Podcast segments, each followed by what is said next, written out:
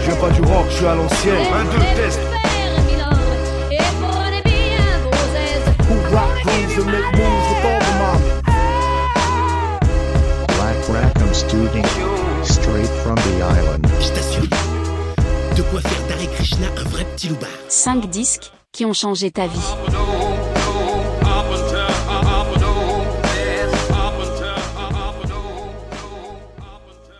Donc bonjour à toutes et à tous pour ce nouvel épisode de 5 disques qui ont changé ta vie. Bienvenue. Euh, pour fêter le 20e épisode de ce podcast, nous avons la chance aujourd'hui de passer un moment avec une artiste à l'univers si particulier, Demi Mondaine. Connue du grand public, bien sûr depuis ta participation à l'émission The Voice en 2018 où tu es allé jusqu'en demi-finale, et puis ensuite par ta participation au projet, au projet Fashion Freak Show de Jean-Paul Gaultier, et surtout depuis quelques années pour la création du Cabaret des Monstres, un projet de spectacle musical et artistique à tendance freak show. T'as une belle carrière dans la musique qui a commencé bien avant tes aventures à la télé. J'ai pu lire dans mes recherches, dans le sillage des rockeuses Successious ou PJ Harvey, elle est autrice, compositrice, musicienne et passe avec aisance de la guitare électrique au piano fumant, du thérémine à la perceuse électrique, de l'anglais au français avec grâce et élégance. Je trouvais que ça te résumait bien, en tout cas de ce que j'ai vu. C'est gentil. Merci beaucoup de nous accorder un peu de temps aujourd'hui pour cet enregistrement. Avant d'attaquer, je voudrais vous remercier encore une fois, vous les auditeurs, pour vos messages, vos partages, votre soutien et vos retours, que ce soit sur les réseaux ou dans la vraie vie. C'est trop cool de partager ce projet avec vous et merci d'être de plus en plus nombreux à nous écouter à chaque épisode. Demi Mondaine, est-ce que je peux me permettre de t'appeler Béatrice? Je t'appelle Demi Mondaine, c'est comme tu veux. Euh, demi, j'aime bien Ok, demi. cool. Demi, c'est bien. Alors, on se connaît pas, on s'est croisés de loin à l'époque du Berlier, un joli projet de bar-spectacle itinérant qui était venu poser son chapiteau sur Oléron quelques années de suite. Euh, je suivais déjà ta carrière depuis quelques temps. T'es venu me voir aussi en, dans un set vinyle, on en parlait à la Ouais. guitare. Euh, tu m'avais complimenté pour la Selecta Rock et Surf, j'avais trouvé ça trop cool. Et pour ton t-shirt Et aussi. t'avais remarqué, voilà, que remarqué que j'avais un t-shirt De Robert, Johnson. Qui est un vieux bluesman qui est pas forcément très connu. Mais c'est un peu le, le, le pionnier, le premier rocker qui aurait vendu son âme au diable On est bien d'accord. pour jouer de- aussi ça. bien de la guitare. C'est la base, quoi. Euh, J'avais vraiment trouvé, voilà, moi je trouve que ton univers entre horror, freak show et burlesque, c'est un univers que j'aime beaucoup. En faisant le tour des acteurs et des artistes de Lille, ça m'a paru évident de te proposer de participer à ce projet. T'as tout de suite été très enthousiaste. Quand je t'ai contacté, tu m'as préparé une formidable liste qui représente bien, à mon avis, ton univers musical. Merci encore de prendre un peu de ton temps. Je crois que t'as un agenda très chargé avec ta participation à la tournée, c'est ça, du Fashion Freak Show Ouais. dans les prochains jours? Je pars demain. ouais. C'est ça, ouais, ça va aller. C'est trop cool de prendre un peu de temps pour nous en tout cas. Ouais, c'est cool. Donc, Enfin, c'est cool. euh, De, ton invitation est cool aussi. Merci. vraiment, vraiment avec plaisir. Donc Black Rackham Studio, comme tu le sais, c'est une asso de création musicale basée sur l'île d'Oléron. On organise des soirées DJ, des sets de vinyle, des enregistrements de podcasts et des projets de musique live aussi. On peut nous retrouver sur divers événements dans différentes scènes locales tout au long de l'année. Le concept du podcast, donc, c'est 5 disques qui ont changé ta vie, un podcast hebdomadaire d'entretien sur la musique, avec des passionnés, des acteurs de la culture locale ou plus large, autour d'une sélection de 5 disques qui ont marqué leur vie, tout ça dans une ambiance détendue et tranquille. Comme j'ai dit, on se connaît pas, est-ce que tu peux te présenter un peu, nous raconter ton parcours dans la musique? Euh, donc, je suis euh, demi-mondaine. Ça fait à peu près, euh, je sais pas, peut-être euh, 16 ans qu'on m'appelle comme ça, que je me suis donné ce nom. Euh, que j'ai trouvé dans un bouquin qui s'appelle Venus in Furs, la Vé- Vénus à la fourrure de Ouais. Sacha Masoch, qui a donné son nom au masochisme, que je lisais en anglais et euh, il y avait écrit sur la première ou deuxième page.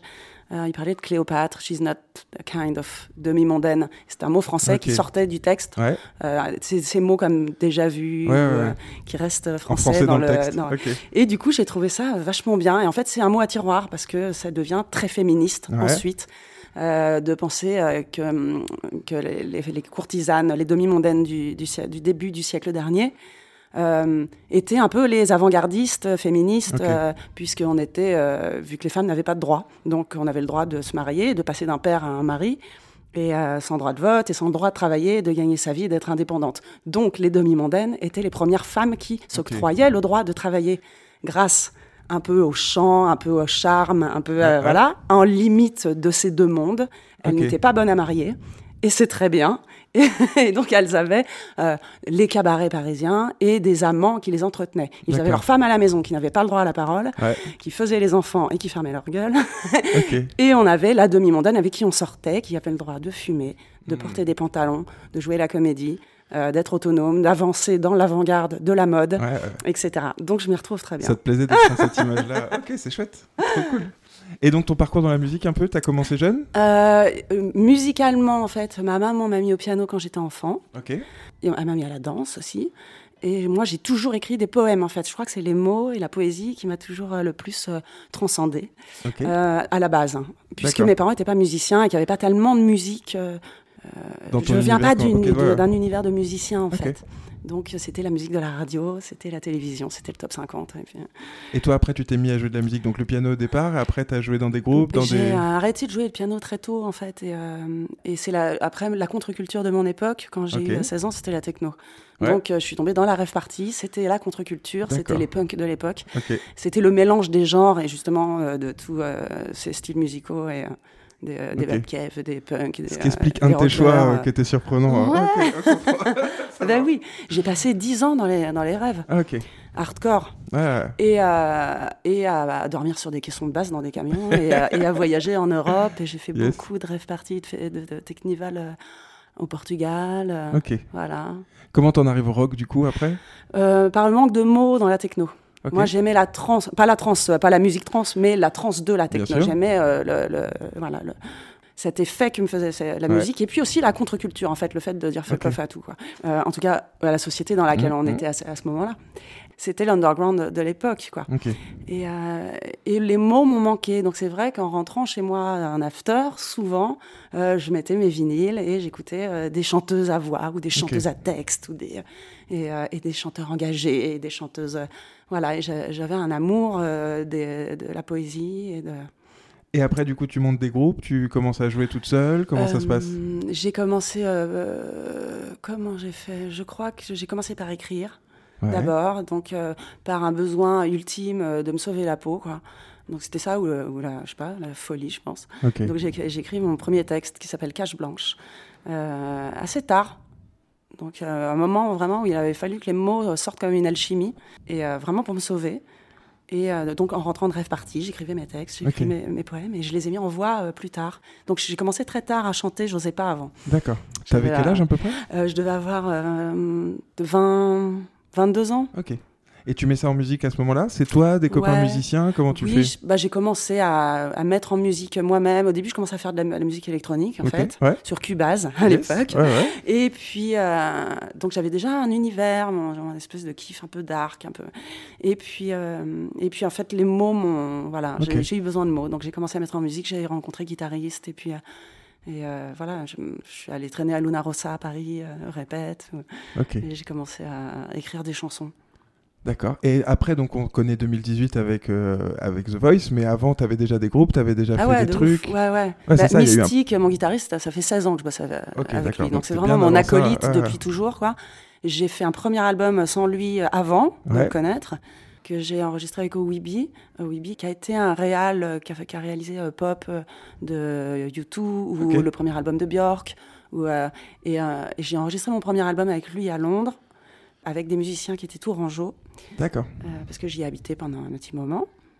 Et après, j'ai rencontré mon guitariste, euh, donc Mystic Ok. Garden, et avec lui, euh, j'ai euh, voilà, enchaîné 16 ans de Ok. musique. Et c'est toujours ton guitariste maintenant, c'est ouais, ça? ouais, ouais, ok. Oui, oui, bah oui, c'est un, un- un frollo, quoi. Et. euh, et, euh, mais j'ai des périodes où, par exemple, quand j'ai bossé pour Gauthier, enfin, quand j'ai vraiment été aux Folies Bergères Ouais. euh, quotidiennement, bah, je, je- on se voyait Ouais, moins, bah oui, bah, c'est forcément. moins, j'étais plus. euh. Ouais. Ton attachement avec Oléron, tu disais, ça fait longtemps que tu viens, t'habites à moitié ici, c'est ça? Ouais, je, je suis installée ici, c'est mon adresse principale. Ok. Et euh, j'ai quitté Paris et euh, Montreuil, et, enfin Paris. Euh, J'étais enceinte pendant les attentats et les copains au Bataclan, etc. Ça m'a un peu traumate. Ouais, j'étais bah oui. au cinéma pendant les alertes, j'étais au Luxor à Barbès, et enceinte de ma fille. Et, et en plus, on avait eu déjà Super Cacher qui était juste Ouais, à côté ouais, de chez nous à l'époque, à Montreuil, enfin, tu vois, à Porte de Montreuil et tout. C'était vraiment très euh, pesant. C'est une période vraiment hardcore euh, chez nous, enfin là-bas, à ce moment-là, puisqu'on était très proches. Et, euh, et donc là, j'étais au Luxor, boum, le téléphone sonne, euh, il y avait toutes les alertes, etc. Mhm. et, et donc, suite à tout ça, en fait, j'ai eu envie de quitter Paris, quoi. Donc, ça m'a pris, je sais pas, quelques mois plus tard, en venir 15 vraiment jours, j'ai rêvé d'une île. Ok. Ah, Et euh, j'écoute beaucoup mon inconscient, je crois. Ouais, ouais. J'ai rêvé d'une île, j'ai cherché sur la carte le lendemain euh, l'île que, que ça pouvait être. Et je pense que c'était pas la Corse, puisque aller en Corse sans être Corse, c'est compliqué. Ouais. Je je suis pas très affiliée, euh, tu vois, je connais personne. Et euh, donc, Oléron, je- j'avais jamais mis les pieds ici, quoi. Mais je savais que c'était là. Donc je suis arrivée et euh, j'ai trouvé ma maison et on s'est installé, mais 15 jours après, quoi. Ok. Après ce rêve, avec les enfants. donc, et donc c'est un, un vrai appel. Ok, ouais, ouais. Et Ouais. depuis, donc, c'est ta résidence principale. Ah tu ouais. vadrouilles après à droite à gauche pour tes projets, mais tu reviens ici. Je euh, reviens toujours ici, c'est le socle, et quand je passe le pont, j'ai l'impression de quitter mes soucis avec. ça, c'est un truc euh, général. hein. c'est général pour ceux qui aiment Oléron. ouais. C'est vrai, c'est vraiment très très marrant. Ok, bon, super. Pour commencer, euh, comment t'écoutes de la musique? Quelle place a la musique dans ta vie? Je vois des disques ici chez toi, un piano dans le salon. La musique pour toi Mais la musique, c'est toute ma vie et, euh, et la- les mots aussi. Donc la musique et la poésie. Mais c'est aussi un outil, c'est aussi euh, un outil gracieux, mais un outil. Ouais. C'est le moyen d'expression que j'ai trouvé. Moi, je suis pas une érudite, j'ai pas fait de grandes écoles de musique, j'ai pas, tu vois, j'ai pas de talent particulier, j'ai pas la rigueur, j'ai pas la discipline d'un musicien. Euh, je suis vraiment une, instinctive, voire punk, de façon de, de travailler la musique, Euh, et aussi une urgence. Donc j'ai besoin d'avoir euh, voilà, ces instruments autour de moi, j'ai besoin d'avoir des disques, mais c'est assez compulsif ma façon de, de- de gérer tout ça. Et, euh, mais ça m'arrive d'être dans le silence et de pas écouter de musique vraiment. T'écoutes pas forcément de la musique tous les jours? Non, pas tout le temps, non. Ah, c'est intéressant Ouais, aussi. ouais, ouais. Ok. Ouais. T'écoutes comment du coup? En vinyle, en numérique, sur des plateformes? Bah, j'ai mes vieilles MK2 depuis, euh, super, Ouais. depuis que j'étais dans la tech. Ok. C'était mon premier achat, je crois, quand j'étais jeune. Parce que t'as mixé un peu aussi du coup? Ouais, ouais, ouais, Ok. un peu, ouais. Ouais. Cool. Après, j'étais Selecta aussi, j'avais, euh, mais vraiment pour rigoler. Hein, c'est Ouais, pas un métier ouais, pour moi. C'était, euh, enfin, j'en ai pas fait un métier. Je veux dire, j'ai pas la, Ah, bien sûr. les- les- les- parce que c'est un métier et, et j'en ai Bien pas les, les compétences. Mais en tout cas, ça m'amuse bien d'arriver avec mon bac à disque euh, vinyle aussi et, euh, et de sortir voilà des choses que j'aime. Mais après, j'ai un univers un petit peu dark, donc c'est pas toujours fun de. Ouais, de De en m'avoir en- ouais. Oh, reste-toi, je plombe tout le monde. Donc, Ou alors, faut que je fasse un effort pour que ce soit, tu vois. ouais, Mais j'ai des trucs, trucs euh. cool aussi. euh. Tu vois, j'adore le rocksteady. Ah, donc ça, c'est bien. donc tu collectionnes un peu? Bah, c'est pas une collection, mais euh, ouais, quand si donc si si je, si je passe devant un disque, j'étais à Londres euh, l'été dernier pour bosser, je suis allée m'acheter des disques. Ok. Ouais. Si tu vois des trucs qui te plaisent. euh, chercher euh, ok, bah, Jusqu'à forcément. T'écoutes un peu aussi du coup sur des plateformes en numérique ou? Bah oui, j'ai 10 heures, alors je me mets Ouais. dessus, c'est les favoris. euh, Ok. voilà, sinon j'écoute FIP pas mal. Ouais. Je trouve que c'est une radio éclectique pour euh, pour la zik et qu'il y a des ouais, des chouettes trucs. Est-ce que tu te rappelles du tout premier disque que t'as acheté? Le Ah plus là vieux là. souvenir que t'as avec un disque, tu vois? Ah ouais, si, c'est euh, c'est un disque qu'avaient mes parents à la maison et je suis tombée dedans. Et c'était vraiment, j'étais petite fille, je devais avoir 5 ans ou 6 ans, tu vois. Et c'était une comédie musicale, Les Misérables. Victor ouais. Hugo. Ah, je vois ce Euh, disque. mais en mode. euh, en mode, euh, tu vois, chanter Ouais, comédie, ouais, ouais. comédie Ouais, je te musicale, quoi. Et en fait, ça m'a donné un amour vois, je de l'ai la comédie plusieurs fois. musicale. Ouais. Ok, ah, c'est marrant. Et je connais tout par cœur, toujours. Ok. Maintenant, quand je l'écoute, je pleure, quoi. Mais par nostalgie, hein, parce que sinon, ça a un peu vieilli et tout. Et en plus, je suis pas très comédie musicale commerciale Ouais, ouais, ouais. aujourd'hui. euh, Ça... Mais j'ai encore ce truc de comédie musicale dans le sens où euh, le cabaret des monstres que j'ai monté, pour moi, c'est une comédie musicale. En fait, Ouais. là, j'étais euh, éligible au trophée de la comédie musicale. et euh, c'est alors c'est alternatif, c'est une comédie musicale un peu. Ouais, ouais, ouais. Ok, c'est marrant que Mais, ce soit ce euh, souvenir-là. Mais c'est ça, mon- et je me prenais pour Cosette avec un ballet et tout, quoi. Ah bah, à fond, quoi. J'étais à donf, quoi. Je faisais tous les rôles. Très bien. Bon, écoute, on va passer au premier disque. Le premier disque que t'as choisi, donc, c'est Barbara, avec ma plus belle histoire d'amour. Que ce fut, j'étais précoce de tendres amours de gosse, ou les morsures d'un amour fou. Du plus loin qu'il m'en souvienne, si depuis j'ai dit je t'aime, ma plus belle histoire d'amour, c'est vous. C'est frustrant hein, d'écouter que des extraits, tu vois. Oh, c'est tellement beau. Barbara, donc de son vrai nom Monica Cerf, est une chanteuse française, pianiste, compositrice et parolière née en 1930 à Paris et décédée en 1997. Elle a commencé sa carrière dans les années 50 en chantant dans les cabarets et les boîtes de nuit, avant de connaître le succès dans les années 60 avec des chansons comme L'Aigle Noir ou Dis quand reviendras-tu et Nantes. Barbara était connue pour sa voix grave et expressive ainsi que pour ses paroles poétiques et introspectives. Ses chansons abordaient souvent des thèmes sombres et mélancoliques, mais elle était également empreinte de tendresse et de compassion. Elle a enregistré de nombreux albums au cours de sa carrière, elle a également travaillé comme actrice et réalisatrice. Barbara était une artiste très influente dans la musique française et elle est encore aujourd'hui considérée comme l'une des plus grandes chanteuses et compositrices de son temps. L'album que tu as choisi, donc c'est Ma plus belle histoire d'amour, c'est le huitième album de Barbara sorti en 1967, dans lequel en plus de la chanson éponyme, on retrouve aussi un duo avec Georges Moustaki, la Dame Brune. La chanson Ma plus belle histoire d'amour raconte l'histoire d'un amour qui a été vécu et qui ne peut être oublié, même s'il appartient désormais au passé. Les paroles expriment la nostalgie et la tristesse que ressent Barbara en se remémorant les moments heureux passés avec cet amour. On y décèlera un parallèle avec sa relation toute particulière avec le public, un dévouement partagé, un amour exigeant et exclusif. Ah oui, c'est plutôt ça, je crois. C'est ça, hein, la passion brûlante qui transparaît dans les paroles est celle d'un couple empreinte d'une vibrante émotion. En fait, il y a un parallèle entre ce qu'elle raconte et le, le lien qu'il y a avec le public. Tu vois, mais Moi, j'ai pas- trouvé que c'était euh, en fait euh, ouais, une, une espèce de mise en abîme, une relation, les relations qu'elle a pu avoir avec les, euh, les hommes ou les femmes, enfin en tout cas ces histoires d'amour depuis sa jeunesse, puisqu'elle dit qu'elle Ouais. a commencé jeune et, et, euh, et précoce, et, euh, et que finalement sa plus belle histoire d'amour, c'est le public. Ouais. Parce que euh, c'est celui qui reste et c'est celui qui va la sauver en fait. Perso, moi, j'avais fait que survoler l'œuvre de Barbara. Je connaissais bien sûr les titres les plus connus, La Bleue Noire ou Göttingen. J'aime beaucoup sa voix si particulière, très nostalgique, la tonalité euh, romantique de ses chansons. J'ai beaucoup aimé passer du temps à approfondir mon écoute de ce disque. En tout cas, je suis particulièrement, particulièrement touché par le duo avec Moustaki, qui est un artiste que j'adore. Et j'ai beaucoup aimé le morceau Mm. Madame aussi. Pourquoi est-ce que tu as choisi ce disque? Pour moi, euh, comme dans plusieurs des artistes que j'ai dû choisir, en fait, pour moi, ce sont des alchimistes. Euh, Ce sont des gens qui euh, me touchent tout particulièrement, autant que leur art. En fait, je crois que la personne est- J'ai du mal à, à séparer le- la personne de l'artiste. Je fais partie de cette. L'œuvre l'œuvre de l'artiste. De cela. Pour moi, on est une unité et, euh, et, euh, et ça se transmet en fait dans la voix et dans, les, dans ce qu'on raconte et dans ce qu'on défend. Euh, je- voilà, donc je crois en l'être humain et en fait, euh, dans tout cela et dont Barbara c'est particulièrement, euh, il y a quelque chose qui transcende. C'est transcendantal, son œuvre est transcendantale, c'est ce qui lui a permis de respirer et euh, de trouver l'amour et l'amour de soi aussi. Donc il y a le- une alchimie en fait, et Ouais. ce qu'on retrouve après chez Nina Simone, chez Nick Cave. Euh, je crois que c'est le fil rouge de ce que j'aime et Ouais, de, ok. voilà, de Toi, tu te retrouves là-dedans. Oui, complètement. Ouais. Barbara, du coup, ça a eu une influence sur toi. Tu l'as rencontrée à quel âge Comment tu as découvert Barbara? Alors Barbara fait partie de ces artistes justement qui moi m'ont sauvé la peau euh, à écouter, où je me suis, euh, qui ont résonné en moi et qui m'ont voilà donné une, une force et l'envie de chanter.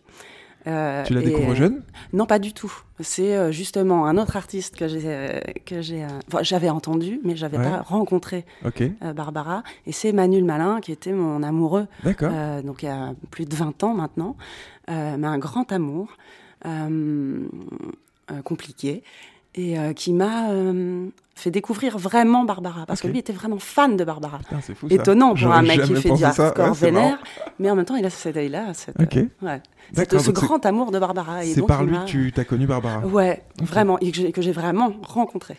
Les classiques de la chanson française, ça a une place importante dans tes écoutes? Oui, parce que comme j'aime la langue, ma langue maternelle, Ouais. le français, c'est vrai Donc que euh, J'adore énormément Brel, euh, Piaf, enfin voilà, j'ai. un- ouais. Ok, c'est important pour toi. Ouais, ouais, ouais, Bachung, j'adore Bachung.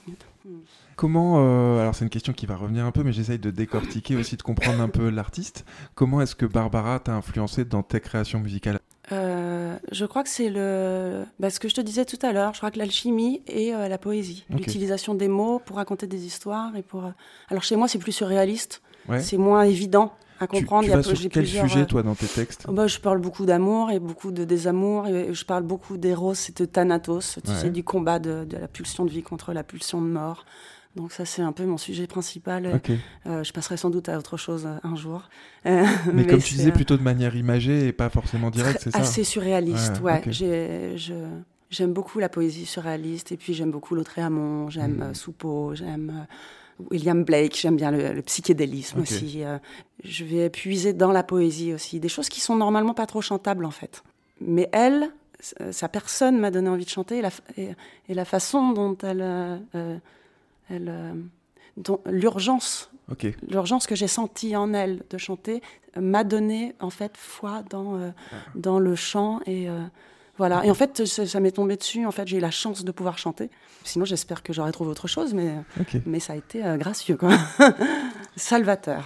Magnifique. Bon, je te propose qu'on écoute en deuxième extrait un petit extrait de La Dame Brune, justement. ah j'adore cette chanson. Si jamais elle l'entend un jour, elle saura que c'est une chanson d'amour pour elle et moi. Je suis la longue dame brune que tu attends. Je suis la longue dame brune. Donc oui, comme je disais, c'est un artiste que j'aime bien, moi, Moustaki. Tu l'écoutes aussi un peu? Pas trop, je connais Ouais. moins. Ok. Ouais.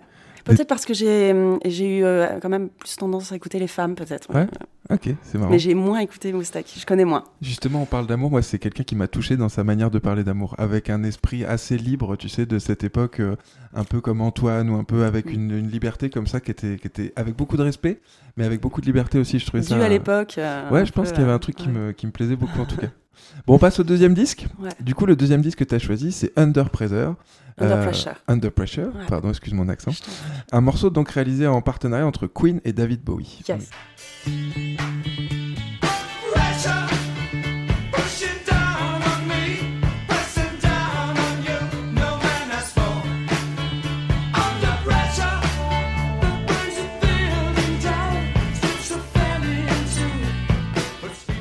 Pareil, ça donne envie de l'écouter en Ah, entier. J'adore ce titre. Queen, donc, c'est un groupe de rock britannique formé en 1970, composé de Freddie Mercury, Brian May, John Deacon et Roger Taylor. Le groupe est connu pour ses performances vocales spectaculaires, sa musique mélodique et sa capacité à mélanger différents genres musicaux. Queen a sorti de nombreux hits qui ont marqué l'histoire de la musique, tels que Bohemian Rhapsody, We Will Rock You, Somebody to Love. Bien que Freddie Mercury soit décédé en 91, le groupe continue de susciter l'enthousiasme des fans à travers le monde. David Bowie, en a déjà parlé deux fois dans l'émission. Un invité avait choisi l'album Hanky Dory et un autre, euh, il y a pas longtemps, avait choisi le single Ashes to Ashes. C'était un chanteur, compositeur et acteur britannique né en 1947, décédé en 2016. Il est connu pour son style musical innovant, son approche artistique expérimentale et son image androgyne et flamboyante. Bowie a créé de nombreux personnages fictifs pour ses performances scéniques et ses albums tels que Ziggy Stardust ou Aladdin Sane. Il a été l'une des figures les plus influentes de la musique rock et pop. Il a vendu 140 millions d'albums dans le monde entier. Parmi ses hits les plus connus, on peut citer Space Oddity, Heroes ou Let's Dance. Tu m'avais cité uniquement le titre Under Pressure, je l'ai donc rapproché du single sorti en 1980. On le retrouvera également sur l'album de Queen Out Space qui sortira l'année suivante en 82. Ce titre donc est composé en collaboration au moment d'une rencontre dans les studios Mountain à Montreux en Suisse. Bowie vient de sortir Scary Monster, qui est son 14e album, et Queen viennent de sortir The Game, leur 8e album. La chanson est un grand succès commercial et a atteint la première place des classements dans de nombreux pays. Under Pressure est connu pour sa ligne de basse distinctive, son refrain mémorable. La chanson aborde les thèmes de la pression sociale, de la pauvreté, de la discrimination et de la responsabilité individuelle. Elle a été reprise et samplée par de nombreux artistes et considérée comme l'une des chansons les plus emblématiques de Queen ou de Bowie. Perso, autant je suis un grand fan de Bowie, autant j'ai jamais été conquis par la musique de Queen. J'ai écouté l'album Hot Space pour préparer l'émission et j'ai vraiment eu du mal. Je suis pas vraiment touché par le chant de Freddie Mercury. Je le trouve toujours un peu surjoué. Enfin, j'ai pas compris le. Je pense que j'ai pas réussi à comprendre le truc. J'ai trouvé la rencontre par contre avec Bowie très intéressante et puis j'aime toujours cette émission parce qu'elle me force à écouter d'autres titres, sortir de ma zone de confort de- de- d'écoute un peu. Donc j'ai trouvé ça très cool et effectivement en me penchant sur Under Pressure, il y a un truc qui est exceptionnel dans ce morceau-là. Même l'écriture, elle est ouf en fait. La composition, elle est assez dingue. À, à apprendre, c'est pas si évident. Des fois, t'as des... c'est- ça tourne pas rond en fait. Ça a été euh, composé avec le chant Ouais. et pas par euh, la musique. Du coup, t'as des espèces de pièges en fait dans l'œuvre de Queen qui est complètement hallucinante. Ok. À bosser, c'est assez compliqué. Pourquoi est-ce que ce disque-là, pourquoi est-ce que ce disque-là a changé ta vie? Alors en fait, c'est Freddie Mercury qui a changé ma vie. Parce que j'étais euh, adolescente quand il est décédé du sida et qu'il était gay. Donc Ouais. encore une fois, je rapproche l'homme et, euh, et de l'artiste. Pour non, moi, c'est indissociable. Et euh, c'est mon, mon parti pris. Et, euh, et j'ai adoré Queen. Et j'ai adoré l'histoire de cet homme qui, tout d'un coup, légitimisait l'homosexualité. Moi, par exemple, j'avais peut-être, j'étais une, une jeune adolescente. Euh, je vivais dans un milieu où on parlait pas d'homosexuels, Ouais. où c'était, euh, tu vois, quelques stars ou quel... et lui, en fait, par euh, son être, sa musique, les I Want to Break Free, et, et par talent, humour, et par la dérision des clips, ou arriver à s'assumer. En plus, c'est mort du SIDA à une époque dans les années 80 où clairement. euh, on nous faisait des, c'était pas des cours d'éducation sexuelle qu'on avait, c'était euh, attention au sida en fait, Ouais, un sûr. cauchemar. Bien sûr. Du coup, on s'est drogué, on n'a pas fait de sexe. on a fait autrement. on a changé l'ordre des choses. Mais c'était une, une, géné- une drôle de génération, en fait, euh, baignée par ça. Ouais. Et, euh, et j'ai trouvé qu'en fait, euh, enfin, quelque part, il, il légitimisait euh, la queer culture, en fait, alors que c'était pas très. Moi, j'étais en province à ce moment-là et c'était vraiment pas très Ouais, ouvert. nouveau pour toi. Et quand il est mort du sida, j'avais fait un exposé au collège sur, sur lui et son décès. J'étais très touchée par, par, le, par, par le message, en fait. Ouais. Et, euh, et voilà, et les cum avaient commencé à, à se foutre de l'idée qu'il était gay, etc. Et donc j'avais compris, en fait, euh, voilà, euh, qu'on avait un gros problème d'ignorance Ouais, et ouais. que là, il y avait un, un sacré débat et un sacré Et combat. combat que lui à mener. mené, ouais. Des années plus tard, j'ai ma première copine. Euh, je tombe amoureuse d'une, jeune femme, je, je dois avoir 17 ans, et, euh, et j'avais pas prévu ça dans mon parcours. Et, euh, et j'étais pas forcément euh, préparée à, l'assu- à l'assumer, en fait. C'est arrivé comme, Ouais. un, comme euh, voilà, un coup de foudre, quoi, un amour. Quoi. Et cette nana. euh, et en fait, j'ai repensé à Freddie Mercury en me disant Ok. Putain, si lui euh, peut, euh, ok, je peux, je peux envisager la vie, être bisexuelle ou lesbienne. C'est voilà, je, je... Quand toi t'as vécu ça, ça a été une référence de se rappeler de ça et du combat qui me Ouais. Ok. Ah, ouais, j'étais déjà dans ce combat-là en fait, donc je me suis dit ok, c'est bon. Ok. Du coup, ça a eu une place importante pour toute ta vie. T'as suivi sa carrière. C'est une musique qui t'accompagne encore? Ouais, j'ai. Bah, après, il était mort à ce moment-là. hein, Ouais, donc, ouais, euh, ouais, moi, je l'ai écouté. euh, C'était les, les- les derniers albums, en fait. C'était de, de Show Must Go On. Donc après, j'ai toujours plus ou moins écouté, mais euh, ça c'est une référence dans ma vie et aussi, voilà, parce qu'il euh, parce qu'il a fait euh, bouger Ah. comme artiste. Et euh, David Bowie, pareil. Alors lui, bon, sa carrière, elle est extraordinaire euh, Ouais. dans tous les sens, euh, voilà, jusqu'à son album final, on va dire. il est tu vois, cet ce album. mec incroyable. C'est un, Ouais. un- je sais pas, j'en connais peu des artistes comme lui, tu vois. Et, et le mélange des deux est extraordinaire. Ils vont bien ensemble, ils sont sublimes. On est sur des, des vrais rockstars, quoi. Et j'ai adoré aussi le- la reprise avec Annie Lennox. Euh, Bowie, Annie Lennox, pareil. alors là, et si j'ai choisi au-delà de cette histoire euh, donc d'enfance, Ouais. ou d'adolescente pour moi, c'est parce que là, euh, je viens de signer un contrat en fait pour chanter Queen. On m'a proposé de chanter Queen, donc ça m'a ramené à toute cette histoire euh, de Ah, jeunesse. c'est marrant.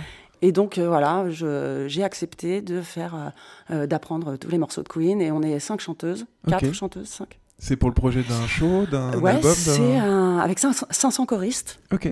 500 choristes, 4 chanteuses, 4 zikos et euh, des arrangements musicaux. Et on fait euh, 35 zéniths de France. Ça commence en janvier euh, qui vient, donc c'est quoi, on est en D'accord. quelle année? 23 là Ouais. Donc janvier 24.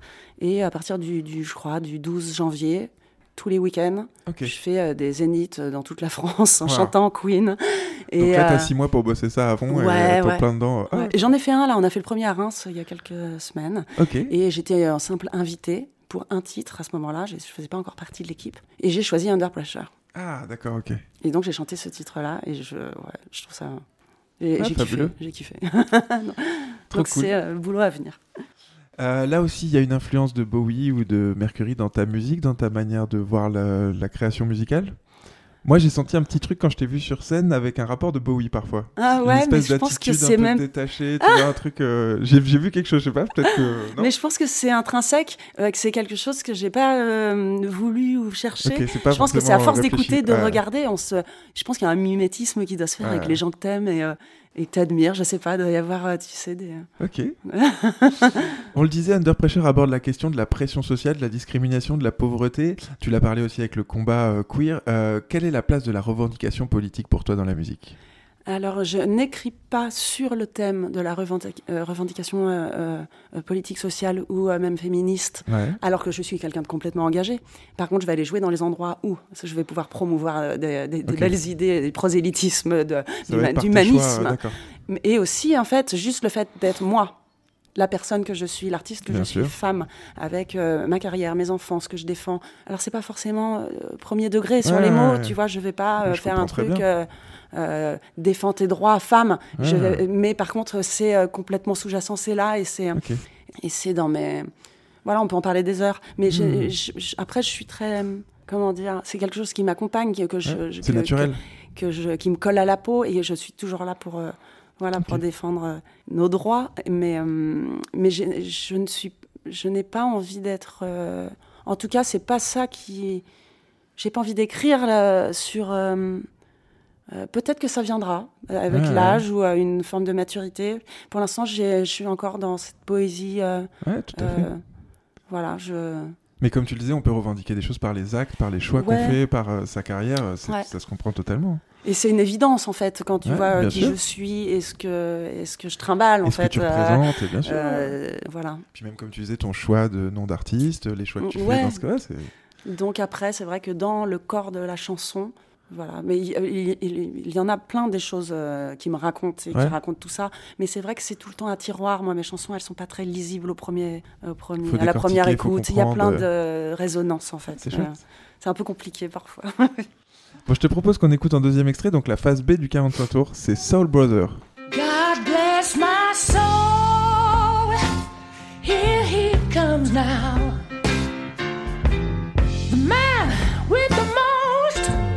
How does he do it? Sure, he's got style. J'ai bien aimé aussi, moi, me pencher sur ce morceau-là. Je trouve que c'est presque un blues. Ah ouais, Là, il y a un côté très Ah ouais, euh, lent. euh, Ouais, on dirait une reprise d'un vieux, Ouais. tu vois, d'un vieux blues. J'ai bien aimé. Tu le connaissais ouais. Ça fait même un peu euh, gospel, hein. ça fait un Ouais, mélange de blues ouais. gospel avec son, sa voix comme ça qui. C'est un morceau que tu connaissais, toi? Non, Non, du non, non, non, tu me fais découvrir là. tout. Quand t'as écouté Under Pressure, c'était sur l'album C'était comment tu l'as eu? Euh, je sais plus à l'époque comment je l'ai écouté, Ouais. sur les albums sans doute, et puis euh, plus récemment euh, sur YouTube. Ok, ouais. T'as pas eu ce 45 tours-là entre Non, les non, non. Bon, du coup, on passe au troisième disque. Euh, le troisième disque, donc, c'est Fighting Spirit de Manu le Malin. Tu m'avais donné deux morceaux qui sont sur cet album. Le premier extrait qu'on va écouter, c'est donc Ultimatum partie 1.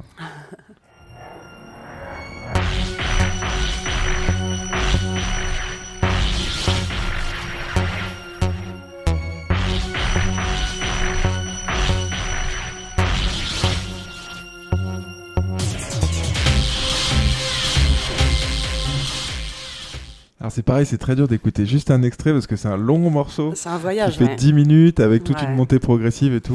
Et puis c'est part one, et après il y a partout. C'est ça, partout et partout. Ok. Bon, du coup, j'ai fait un petit speech aussi, mais apparemment, tu le connais bien mieux que moi, donc surtout, t'hésites pas, euh, si je dis des bêtises, à me reprendre.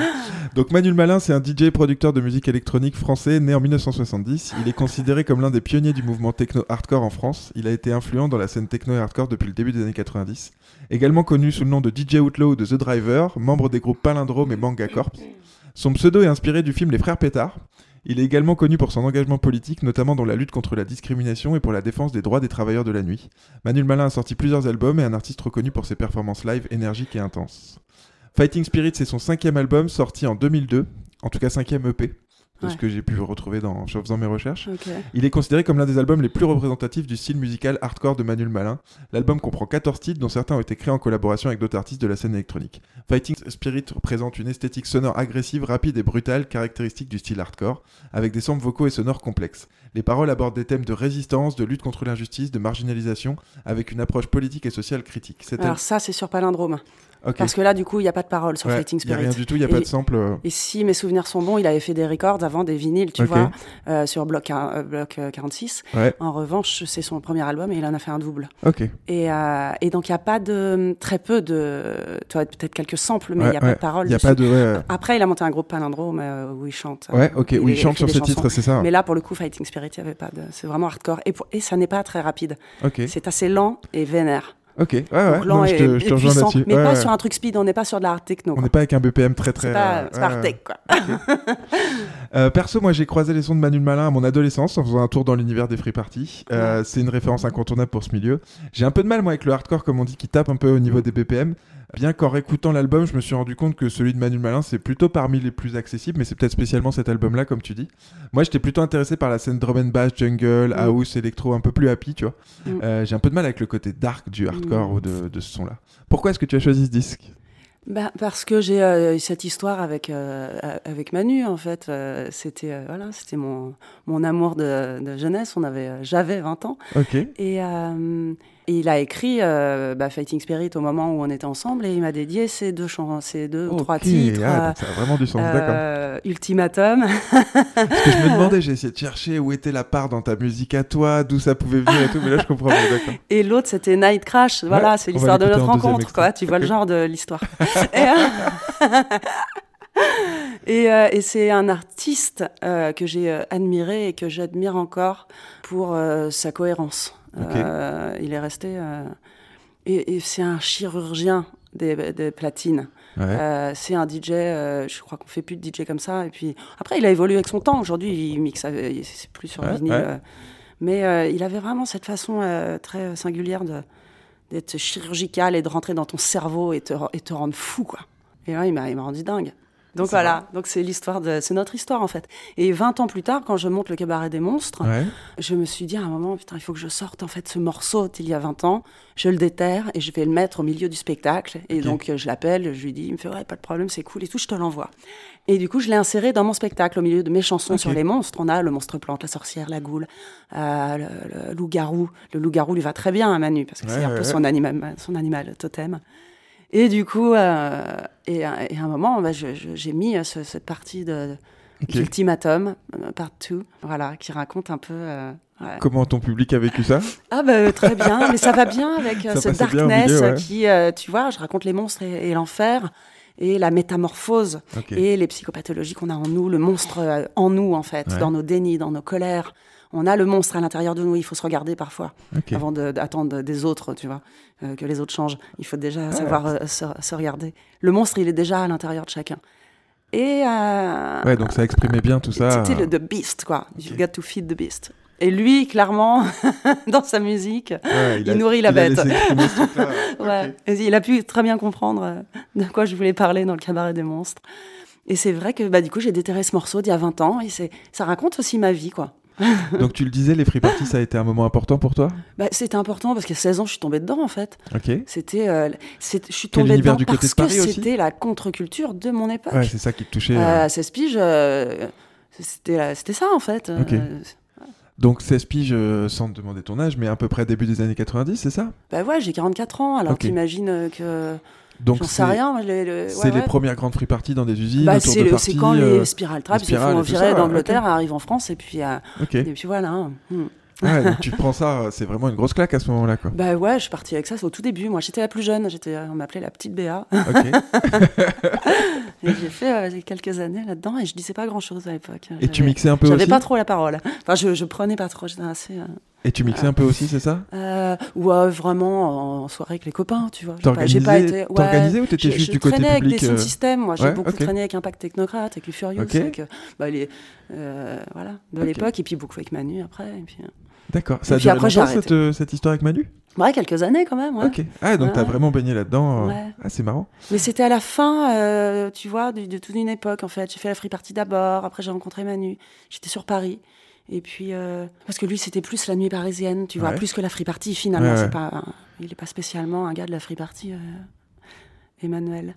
En revanche, euh, après lui, euh, je, je me suis mis à chanter. Ok. Voilà.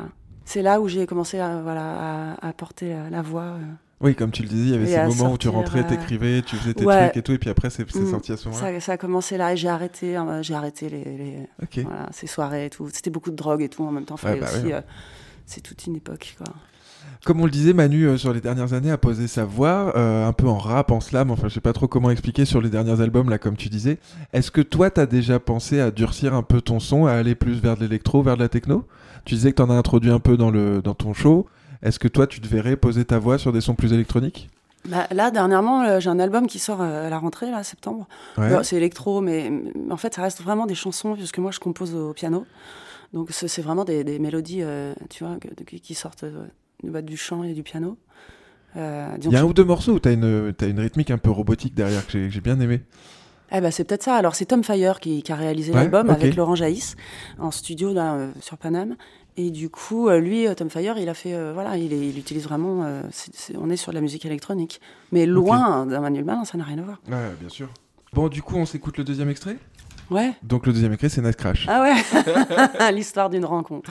C'est génial.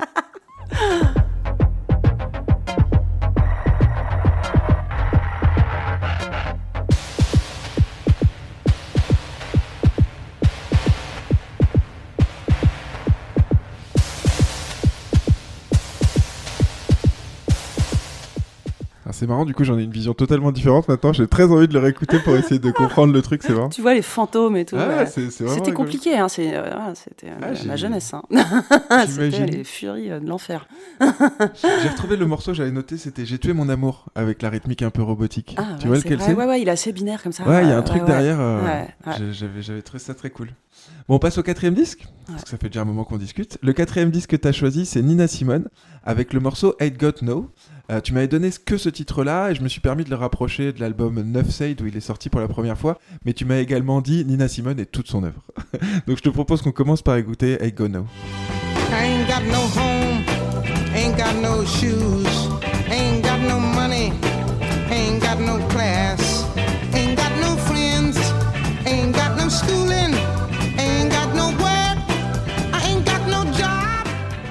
Donc Nina Simone, c'est une chanteuse pianiste militante américaine née en 1933 et décédée en 2003.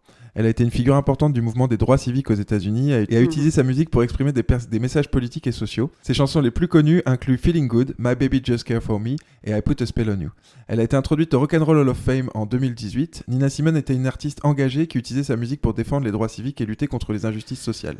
Elle a commencé sa carrière en tant que pianiste classique et a ensuite embrassé le jazz, le blues et la soul. Ses chansons ont été influencées par des artistes tels que Billie Holiday, mais elle a également développé son propre style distinctif mélangeant des éléments de différents genres. Nina Simone a également été reconnue pour son engagement en faveur des droits des femmes et de la communauté LGBTQ+. Elle est considérée comme l'une des plus grandes voix de la musique du XXe siècle. L'album qu'on a choisi, c'est Neuf Side, sorti en 1968, qui a été enregistré en direct lors d'un concert au Philharmonic Hall de New York, seulement trois jours après l'assassinat de Martin Luther King.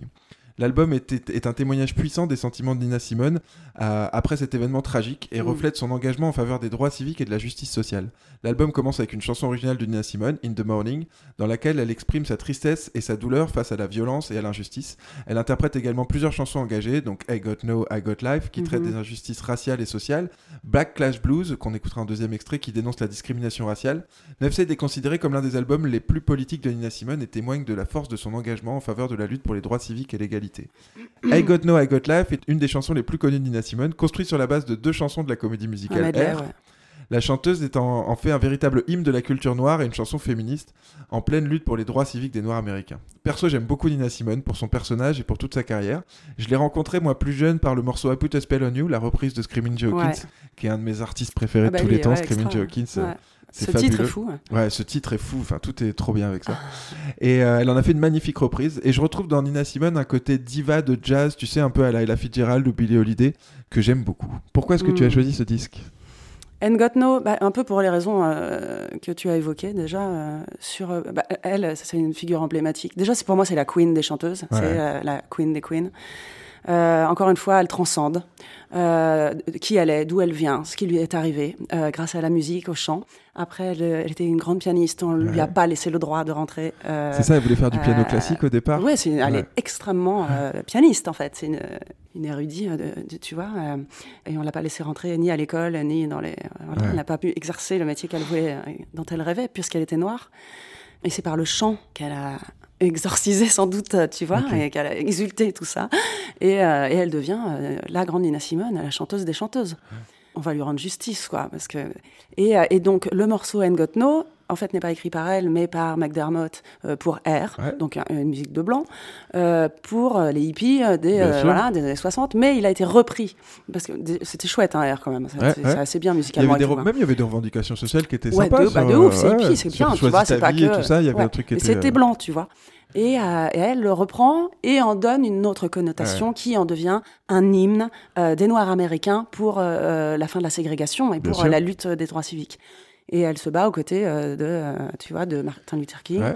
et du Black Panthers euh, aussi, tu vois. Et c'est à, par- à partir de là qu'elle a eu des problèmes dans sa vie et dans sa carrière, parce qu'une femme noire qui prend euh, les devants et qui devient... s'engage pour les droits civiques c'est comme ça. c'est compliqué pour, Ouais. la- pour sa carrière, parce que beaucoup de blancs vont voir ses, ses concerts.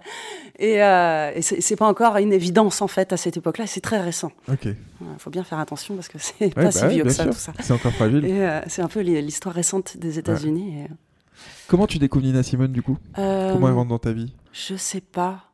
J'ai pas euh, T'as pas un le ticket d'entrée, ouais?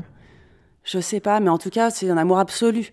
Pareil, en fait, ça va avec, euh, avec la femme, l'artiste et, euh, et sa façon de chanter. Tu l'écoutes, en fait, tu peux pas parler en même temps, tu es obligé de l'écouter. Ouais, C'est- ouais, J'aime ouais. ces artistes-là, qui ne sont pas des artistes de divertissement.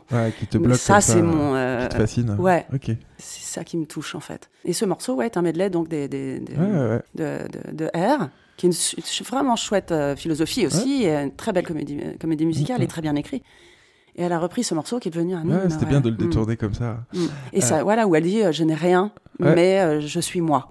Donc ça marchait pour les, pour, pour les revendications des années 60. Bien sûr. Et ça marchait aussi pour son cas, elle, et ses revendications. Et ça marche pour toi aussi? Ah ouais, clairement. Je t'ai vu non, fredonner, ah bouger, c'est un morceau qui t'habite, j'ai l'impression. Ouais, ouais, ouais. Et je l'ai- je l'ai beaucoup chanté en fait. Ah ok aussi. Mm. Ouais, ouais. Nina Simone a dit Je veux rentrer dans la tanière des gens élégants, suffisants, aux idées vieillottes et les rendre dingues. Entre ton côté sexy, l'étrangeté des shows fric que t'as pu faire, tu cultives aussi cette envie de provocation? Alors, euh, pas tellement en vrai. Ouais. Véritablement, je, je crois que j'ai passé l'âge de la provocation. En revanche, je- euh, ça fait encore cet effet-là. Ouais, c'est marrant. c'est- je tu crois que, euh, de- je crois que quoi que je fasse, je serai un pavé dans la mare. Tant mieux. Mais en tout Pourquoi cas, pas, non, je, suis, je suis plus trop euh, en, en quête. C'est pas ta volonté première, de, quoi. de provocation. Je l'ai beaucoup fait. Ouais. Ça va avec l'arrogance de la jeunesse, je crois. Ouais, ouais. Et euh, je m'en suis bien éclatée. Et avec mon corps, et avec euh, ma grande gueule, et avec euh, euh, quand je prenais euh, la parole, parce que je l'ai pas toujours pris. J'ai eu des moments de grand silence. Mais en, en tout cas, voilà, j'ai pu gueuler dans des micros, euh, clairement, ma rage et, euh, et, euh, et mes désirs. Et, Mais c'est euh, plus forcément ton but maintenant. euh, et, et même physiquement, en fait. Euh, j'ai passé euh, des années à jouer torse nu, Ouais. euh, comme les mecs punk, en fait. Et même les mecs punk me disaient, mais Béa, t'es pas obligé de faire ça. C'est quoi ton problème, en fait hein Genre, si toi, t'es torse nu à boire de la bière, pourquoi moi euh, C'est ouais, différent parce que je suis une gonzesse? Donc ça, ça a créé un, un petit souci. euh, C'était euh, pas trop d'actualité il y a Ouais, 15 ouais, ans, bah tu vois. bah. Et, euh, et pourtant, j'étais pote avec tout, tout- bah, des mecs cool, tu vois. Qui me, et même eux me Et disaient, même eux étaient euh, mais comprenaient pas, quoi. Genre, t'as pas besoin de faire ça. Parce qu'on avait le droit d'être euh, effeuilleuse, euh, Ouais. de mettre des froufrous et de se déshabiller, parce que ça, quelque part, ça, c'est devenu après burlesque, ouais, c'est ouais, devenu euh, pas seulement hétérosexuel, c'est devenu féministe, l'appropriation de son corps. Mais eux trouvaient ça cool qu'une nana Mm-hmm. se déshabille dans un show, tu as des feuillages. Mais par contre, une nana en mode torse nu qui et gueule et torse qui boit de la bière, comme eux, tout d'un coup. Ah bah toi, t'es pas obligé de faire ça, Béa. Bah je t'emmerde en fait. Ouais, je fais ce que je Donc, veux. ouais. Donc j'ai passé énormément de concerts seins nus, j'ai fait peur à tout le monde. ok. Il y a longtemps. Aujourd'hui, non, puis j'ai grandi, enfin aussi, quoi. Je euh, voilà, je prendrai la parole maintenant. euh, Ok. je- Non, c'est- on passe à différentes étapes de. de- Très, très intéressant aussi. Donc je suis plus dans la provoque et puis sur le dernier album, il n'y a eu pas trop de. Des fois, le côté freak show, il y avait aussi cette envie, tu sais, à l'époque, les femmes à barbe, les trucs et toute d'étrangeté aussi, pour aller remuer un peu des idées comme ça, pour ce côté fascinant. Et je, pou- je pouvais retrouver ça forcément, tu vois, sans forcément que ce soit une provocation sexy et tout, mais dans les choix que tu as fait, il y a un côté un peu de montrer des monstres, de tout ça que tu disais, qui peut venir un peu aussi euh, Alors moi, je secouer travaille les sur, idées, tu vois. euh, je travaille sur le, le monstre fantastique Mhm. et euh, romantique. Je travaille sur, euh, tu vois, le monstre plante, la sorcière. Ah, c'est de la littérature, c'est de la psychologie, c'est l'histoire de ce que tu as à l'intérieur de Ouais, toi. c'est la représentation Euh, de ça. ouais. Donc, ce, donc je suis pas dans le freak show. Ah, ok. Mm. Ah, je, je- je comprends la finesse. Euh, Nina Simone voulait devenir pianiste de musique classique, comme on l'a dit. Ses études lui ont été refusées en raison de sa couleur de peau. Est-ce que toi, tu voulais devenir artiste quand tu étais enfant? Ouais, moi je voulais euh, chanter, je voulais euh, être sur scène, euh, je voulais, euh, je, je sais pas, j'écrivais des petits poèmes que je cachais dans le jardin sous le sol pleureur, euh, toi que j'enterrais. Ah ouais. Je, je chantais à tue-tête au fond du jardin déjà. Tu sais, les trucs de variette qu'on entendait à la radio ouais, et tout. ouais. Je connaissais tout par cœur. Je hurlais, euh, je chantais. J'étais déjà à donf, quoi. Ah ouais, ouais. Mais après, je me le suis interdit, en fait. J'ai eu vachement peur. Et puis, j'étais hyper mal dans mes pompes quand j'étais ado et tout. Et en fait, euh, j'avais un peu honte. Et, euh, et- et je j'étais pas du tout, tu vois, j'osais pas, quoi. Je... Ok. Et Donc, ça m'a mis des années, tu vois, avant de... T'imaginais un jour dans tes rêves d'enfant devenir chanteuse, Ah bah, je le savais. Tu le savais déjà Ouais, je sais pas comment j'ai fait pour, tu vois, mais à un moment, il a fallu que j'aille toucher le fond pour, pour y aller. Hein. Ok. Ouais, pour, Mais, pour euh, aller ah réaliser ce ouais, truc-là. Pour remonter et puis y aller, quoi. Ouais. C'était un, co- un combat, quoi. Mais avec un combat contre moi-même. J'osais, tu vois, j'avais. euh, mais comme plein euh, d'ados, tu vois, t'as des choses à régler et tout. Et Ouais. Moi, ça m'a mis longtemps. Hein. Il faut passer par tout ça. Je te, je te rejoins Ouais. là-dessus. Bon, je te propose le deuxième extrait. J'ai choisi donc Backlash Blues, que j'ai beaucoup aimé pour ce côté bluesy, justement. Mr. Backlash, Mr. Backlash, just who do you think I am? You raise my taxes, freeze my wages, and send my son to Vietnam. You give me second class houses and second class schools. Ça me manquait ouais, de retrouver un peu ce solo de guitare et ce son. euh, Ah, c'est cool. J'aime bien ça.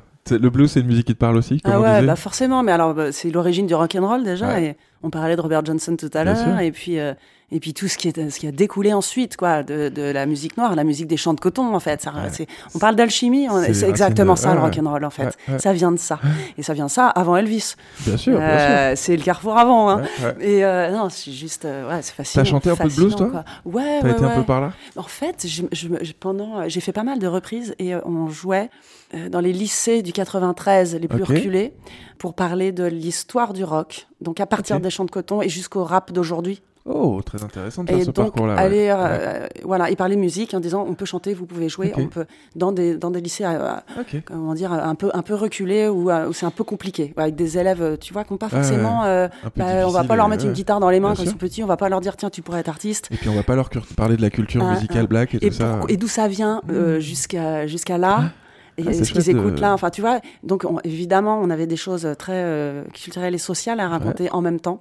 euh, bah, sur euh, les civil rights, euh, sur le féminisme, Ouais, sur ouais, le fait que dans les années 60, les femmes pouvaient pas signer un chèque.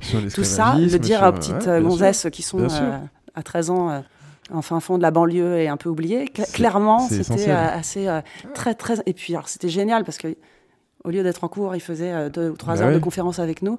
On n'est pas des, on ouais. pas des, tu vois, il n'y a Ouais, pas d'autorité avec. Donc on s'est éclaté avec, euh, Ah, les élèves. quoi. super projet, super combat Ça- ça. ouais, c'est une asso qui s'appelle Zebrock, Ok. euh, en banlieue parisienne, qui est vraiment. Qui est toujours active? Ah ouais, de Eh ben, on mettra les liens dans la description et tout. Pas de. Ouais, ils font toujours ça. Alors moi j'ai arrêté parce que j'ai plus le temps, mais mon guitariste lui continue à, Ok. euh, parce que je suis sur d'autres projets sûr, ouais. carrière, mais mais je l'ai fait quelques années et j'en suis euh, très fière et c'était euh, incroyable quoi. Bon, je te propose qu'on passe au cinquième disque, puisqu'il y a encore un beau morceau là. Tu m'as dit que c'était un artiste important pour toi. C'est Nick Cave and the Bad avec l'album Thunder Prey et spécialement le morceau de Mercy Seat.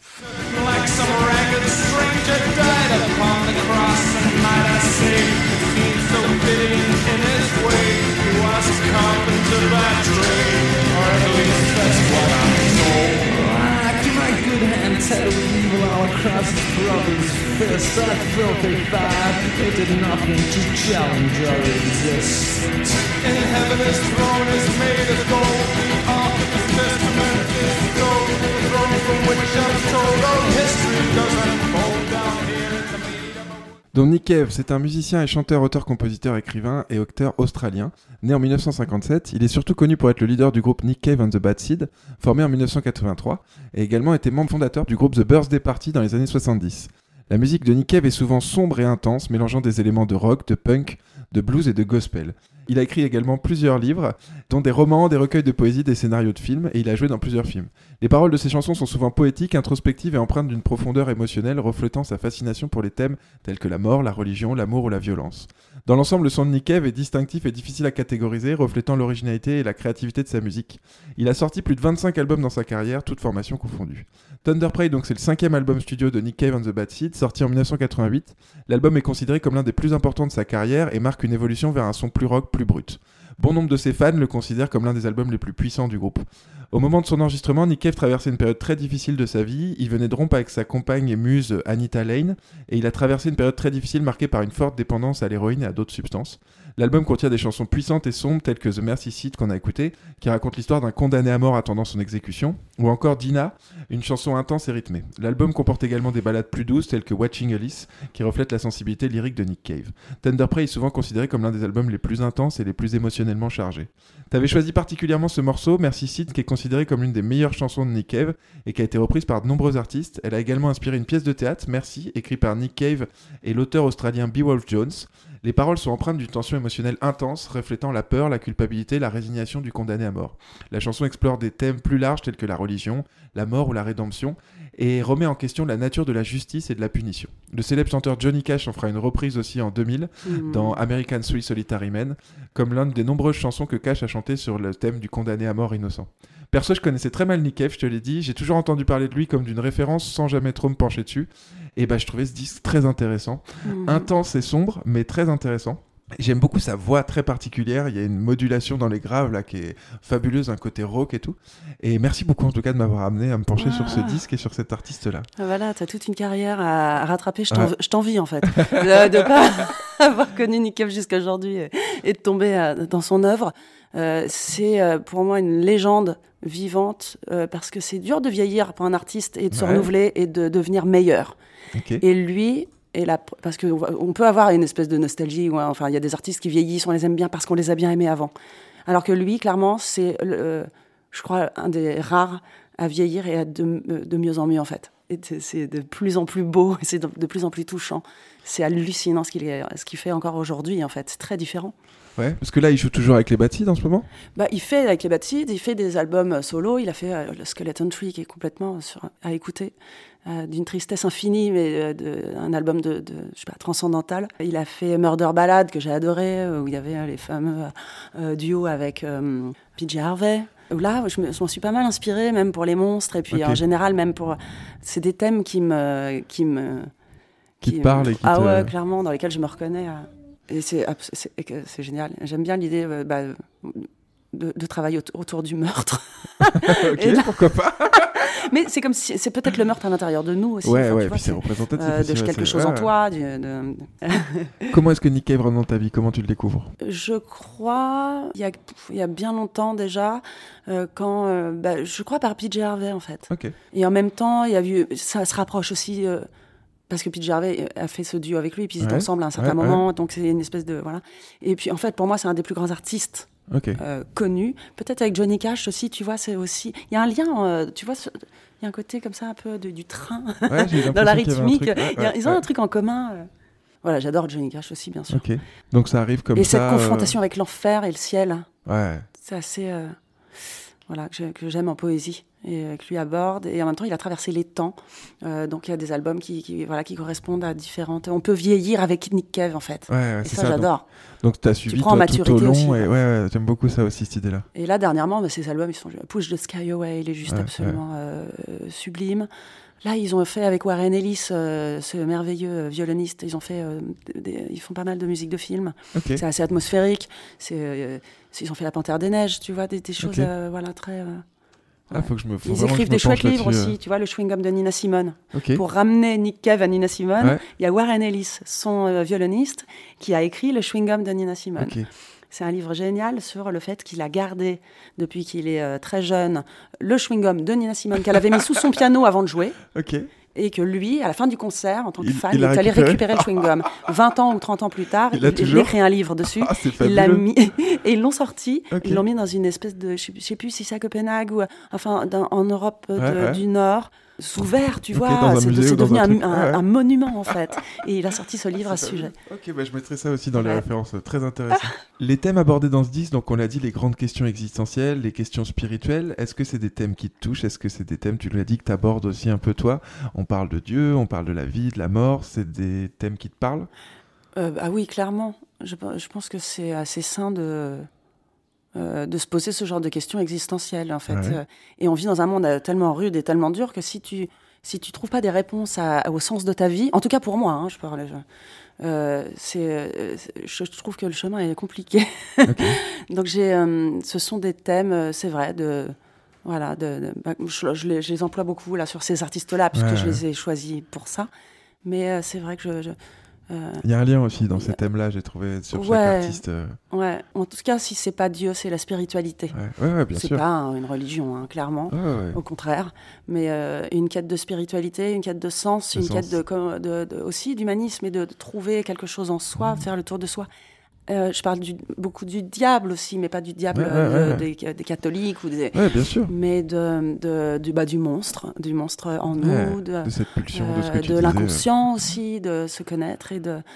En tout cas, c'est vrai que ça devient un peu mon thème récurrent du combat de la, la vie, mais de la vie dans le désir, dans le désir de vie. Euh, contre, euh, contre la mort. La mort, elle est inéluctable, en fait, finalement, on va y aller. donc, la euh, mort, donc c'est le, le toujours bien, un- le mal, le combat. ouais. mais pas en dogme, pas l'un, sûr. pas le bien contre le mal, plutôt une, une espèce de fusion des deux Mmh. qui fait que tu apprends à, à connaître qui tu es en fait. C'est compliqué hein, d'être être humain en fait, si tu prends conscience de... de- Ouais. C'est c'est le boulot d'une vie en fait. C'est ça en fait, c'est ça en fait, je pense que c'est vraiment On a ça, des entre- missions, ouais, tu ouais, vois. ouais. pour, Bon, on passe sur Nick Cave, on écoute le deuxième extrait parce que je crois que t'es un peu pressé aussi pour aujourd'hui. on va passer à Sunday Slave. C'est celui moi qui m'a touché le plus en tout cas quand j'ai écouté l'album. Sunday's got a slave. Monday has got one too. Sunday's got a slave. Alors clairement, moi, ça a été ma porte d'entrée. Ouais. J'ai écouté cet album, je l'ai écouté plusieurs fois, et je l'ai écouté une première fois, je me suis dit, ah, ce morceau-là, il y a un truc qui me plaît. Il y a un côté country, il y a un côté Bowie un peu aussi, dans Je te dis, cette voix grave euh, qui revient. Et vraiment, ça a été la porte d'entrée. Après, j'ai compris d'autres morceaux de l'album, mais ça a été celui-là qui m'a fait, tu vois, Ouais. c'est marrant. C'est un morceau que t'aimes bien aussi? Ouais, ouais, j'adore. Le petit piano et tout, là, il y a un truc euh, fabuleux. Un peu pirate, tu sais. Ouais, ouais, ouais, pirate ou, ou ce côté un peu Ou My Piano is euh, Drunk et tout. Comment il s'appelait euh, Tu sais, euh, Ah, je cet sais artiste génial. Bah, tu Ouais, trouveras, Drunk. Tu sais. Yes. Bon, merci beaucoup en tout cas pour ce voyage dans ton univers si particulier. J'ai beaucoup aimé retrouver un peu de toi et de ton personnage de demi-mondaine et de ta musique dans chacun des disques que tu as sélectionnés. J'ai l'impression de mieux comprendre qui tu es, ou tout du moins d'un point de vue artistique, euh, ce qui t'a construit. Merci encore pour toutes ces découvertes. Merci. On a parlé au tout début du premier disque que tu avais acheté, du plus vieux souvenir que tu as. Est-ce que tu te rappelles du dernier disque que tu as acheté? Euh, quel est mon dernier disque euh, Ou dernier morceau téléchargé, ou l'album où tu as eu un coup de cœur, ah tu ouais, vois alors faut que je réfléchisse parce que j'ai une mémoire. euh. Euh, dernier disque, tu sais, ça doit être un, un Specials euh, quand j'étais sur Londres, donc en vinyle. ouais. Je me suis racheté les Specials. En plus, c'était au moment du décès du chanteur, bah tu oui. vois. Enfin, c'est arrivé un peu après. Enfin bref, au- autour Ok. de ça. Donc Un les disque des Specials. Specials. Et euh, bah ouais, ça s'achète là-bas. hein. Bah ouais, bah ouais. On est bien d'accord. Dans l'antre. Et puis, euh, et puis sinon. euh, Non, mais. Si, il y a un nouveau Pete Harvey qui sort là. Donc, euh, Tu je l'as je l'ai pas encore eu. Je l'ai pas encore eu, mais je, le- vais projet. sauter euh, sur l'occasion. Est-ce qu'il y a d'autres artistes que tu aurais voulu citer? Je sais que c'est dur de choisir que 5 artistes. Tu m'as parlé d'Iggy Pop. Je crois que vous avez un lien aussi. Ah ouais, bah oui, bien sûr. Ouais, euh, Iggy, pareil, c'est une, une des légendes vivantes de, Ah, fabuleux. euh, du rock pour moi. Et puis encore aussi, j'adore le, le mec, quoi. Ouais. Le mec sur scène, il est juste fascinant, quoi. Ah, Et, euh, et il est encore là, tu vois. Et je l'ai rencontré, j'ai eu la chance de le rencontrer et d'a- d'a- d'avoir un- un- un- une espèce de, de- tu sais, de lien direct. À quelle occasion tu le rencontres Euh, sur un tournage euh, de film où j'avais un pote qui bossait dessus, tu vois, euh, un coup de peau parisien, quoi, Yes. un peu. Il me dit, viens, et tout, il y a hip hop, et c'est vrai que j'étais ouf de lui. Enfin. Et, en fait, euh, j'avais fait une cover euh, qui s'appelle euh, Gimme Danger, Ouais, je vois très bien. qui est sur un de mes albums, et puis. Qui est sur Search and Destroy Non, qui est sur. sur- chez lui, oui, et puis ouais. chez- moi je l'ai sorti aussi Ah, sur toi, t'en un, as une un version aussi Ah albums. ouais, et putain, je tu vois, je l'ai pas pas entendu. faut que je le ressorte parce que je crois qu'il s'est. Ah enfin, ouais bref. Je l'ai pas trouvé, c'est J'ai marrant. une, ouais, j'ai une anthologie qui va sortir en fait de tous mes albums parce que Ok. ils ont été épars, c'est pas tous euh, sortis avec des labels et du coup Ouais, des il y en a qui sont, qui sont partis, le premier a disparu. Enfin, donc là je vais tout sortir avec un label à la fin de l'année. Normalement, c'est en cours. Et, euh, et donc je l'ai rencontré et, il savait que j'avais repris ce titre, on lui avait euh, soufflé, tu vois. Et puis euh, il l'écoute avec moi, il, arrête le tournage, il écoute le morceau, il dit ouais, c'est super. Et il me dit j'ai un cadeau pour toi, vu comme je te vois en fait, j'ai écrit un morceau et, et je vais te l'offrir. Et je l'ai- C'est un titre que j'ai écrit en 1969.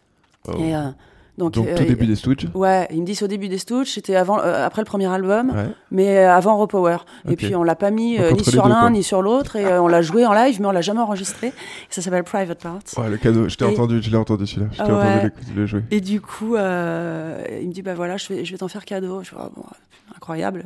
Et puis voilà, je, je rentre chez moi. Enfin, je me dis putain, c'est si vraiment, euh, si vraiment il m'envoie euh, ce cadeau, si c'est véritable, tu vois, si c'est vraiment une parole, je me le fais tatouer sur le cul. Ouais, ça a été la, la blague.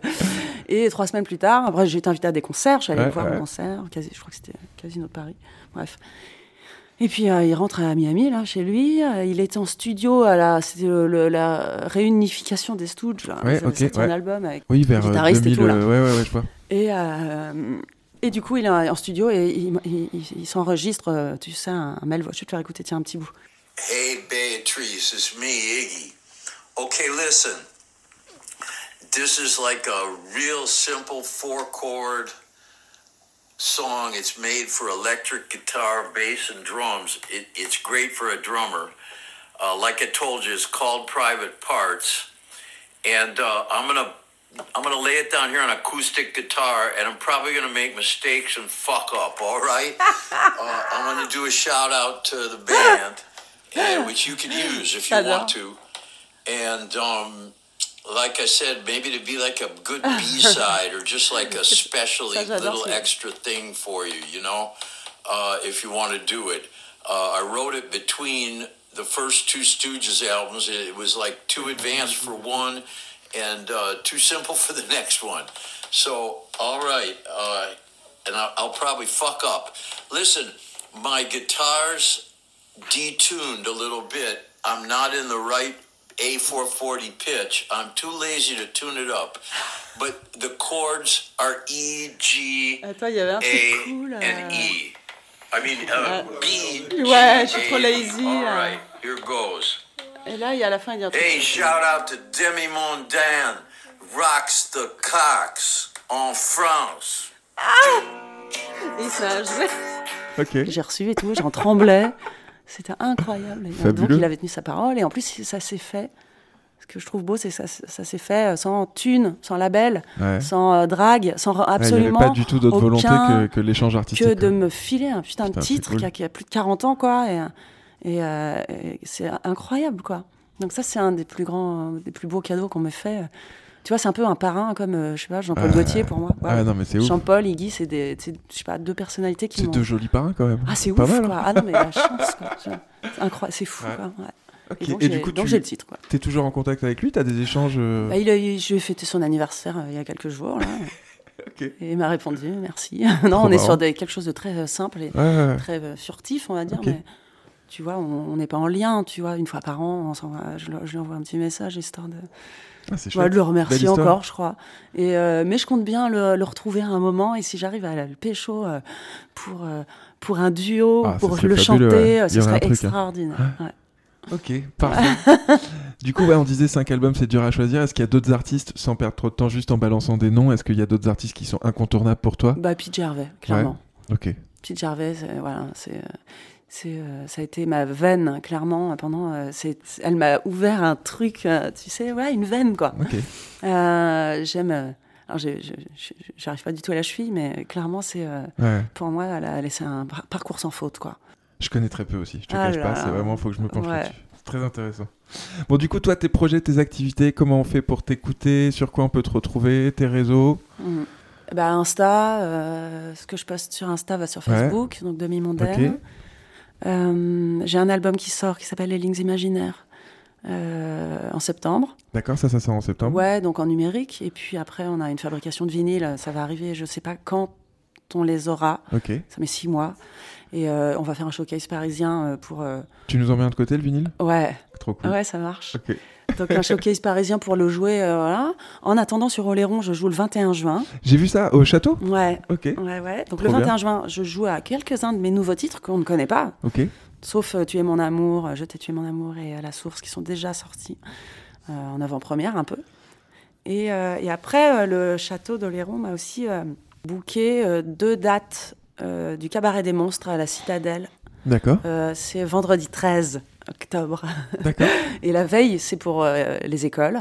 Donc c'est une scolaire. Donc Trop bien. évidemment, je vais adoucir euh, le Ouais, show euh, parce que voilà, euh, pas de nudité ou pas de Ouais, choses qu'on promet. Évidemment, quoi. Je suis maman, je fais attention. C'est trop cool de l'adapter aux enfants. Ah, j'adore. Ouais, Ah, j'adore jouer pour les gosses. ouais. Donc, euh, c'est pas fait à l'origine pour les enfants, Pour mais j'en fais une version euh. Pour pouvoir. euh, voilà. Et après, euh, il y a une version publique, donc le vendredi 13. où, D'accord. euh, 13 octobre, donc ça. À Ouais. Aussi. Bon, on retrouvera les dates sur tes réseaux, je pense. euh. Ouais. Et Ah. donc là, tu pars en tournée, tu disais Et aussi ben là, je pars avec le Fashion Freak Show de Jean-Paul Gaultier. Donc les répètes à Londres à partir de demain, et puis euh, le Japon pendant un mois. Ouais. Après Munich cet été au mois de juillet. Après le Portugal au mois de novembre. Ok. Après j'attaque Queen, la tournée des Zéniths. Oui, ce que tu euh, disais. euh. Pour chanter euh, Freddie Mercury. Ouais, donc plein de projets, quoi. Ouais, et puis j'ai mon album qui sort, donc je vais avoir des concerts. Et Ta euh, promo aussi. euh. Ouais, et puis normalement, Cabaret des Monstres se joue aussi à, à Joinville-le-Pont, là où j'habite à mi-temps, tu vois. Et euh, je dois euh, booker, là, euh, à confirmer, euh, euh, deux semaines euh, autour de Noël au Café de la Danse. Ok. Voilà, Parfait. à confirmer, quoi. Est-ce qu'il y a des artistes locaux ou des lieux, quand tu es sur Oléron, que tu aimerais nous conseiller ou sur qui tu aimerais mettre un peu la lumière? Bah, tu sais, quand je viens ici, euh, euh, en fait, je sors pas beaucoup. Ouais. Vu que j'ai une vie assez euh, extravagante quand je suis. Ok, euh, c'est la partie calme de ta vie ici, c'est ça ah, C'est un peu ma, la retraite au sens je me Ouais, retire. ouais, ouais, bien sûr. Et quand je reviens sur Oléron, c'est mon plus grand bonheur que de. Ouais, c'est pas là où tu vas faire des concerts, des trucs et Bah, tout. Non, je sors peu, je suis en jogging à la maison, je vais chercher ma fille à l'école, je suis vraiment assez sage. Il faut aussi, c'est des Et, parties importantes. hein. C'est un peu, ouais, ma, ma- voilà, ma partie. Euh, Et, euh, et donc je sors assez peu. Euh, si, j'adore Ella euh, de l'annexe. Donc Ouais. voilà, je suis, euh, de temps en temps, je vais boire un morito là-bas. Trop cool. Ah, bah, c'est bien, on rajoutera aussi dans les liens. C'est vrai que c'est une- un lieu important de la culture oléronaise aussi. Ouais, et puis ouais, ouais, je l'aime bien. Bon, bien sûr, vous pouvez nous retrouver sur, et nous suivre sur les réseaux Facebook, Insta, Soundcloud, YouTube et même TikTok maintenant en cherchant Black Rackham Studio ou 5 disques qui ont changé ta vie. Le podcast est disponible sur toutes les plateformes d'écoute Spotify, Deezer, Apple Podcast. N'hésitez pas à en parler autour de vous, à partager, à mettre des étoiles et des commentaires, ça nous aidera à faire connaître le podcast. Merci à toutes et à tous de nous avoir écoutés. Au revoir, Demi. Merci encore pour ta gentillesse et pour le temps que tu nous as consacré malgré ton programme chargé. C'était vraiment un plaisir de te rencontrer. Merci. Au revoir à toutes et à tous et à la semaine prochaine. C'était 5 disques qui ont changé ta vie, un podcast oléroné produit par Black Rackham Yes. Studio. Tu sais que maintenant, tu pourrais dire merci à tous Ouais. pour utiliser euh, Ouais, le l'écriture, contemporain euh, et l'écri- c'est ça euh, ouais. Ouais, trop cool. Ça serait très bien. Merci beaucoup encore. Je viens pas du rock, je suis à l'ancienne. Un, deux, test.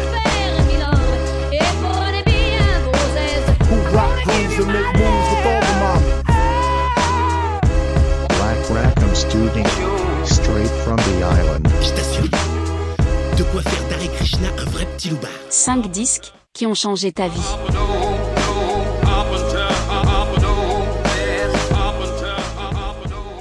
Hey, shout out to Demi Mondan, rocks the cocks en France. ok. Parfait. C'est ça. Melody of just an eye for an eye and a tooth for two.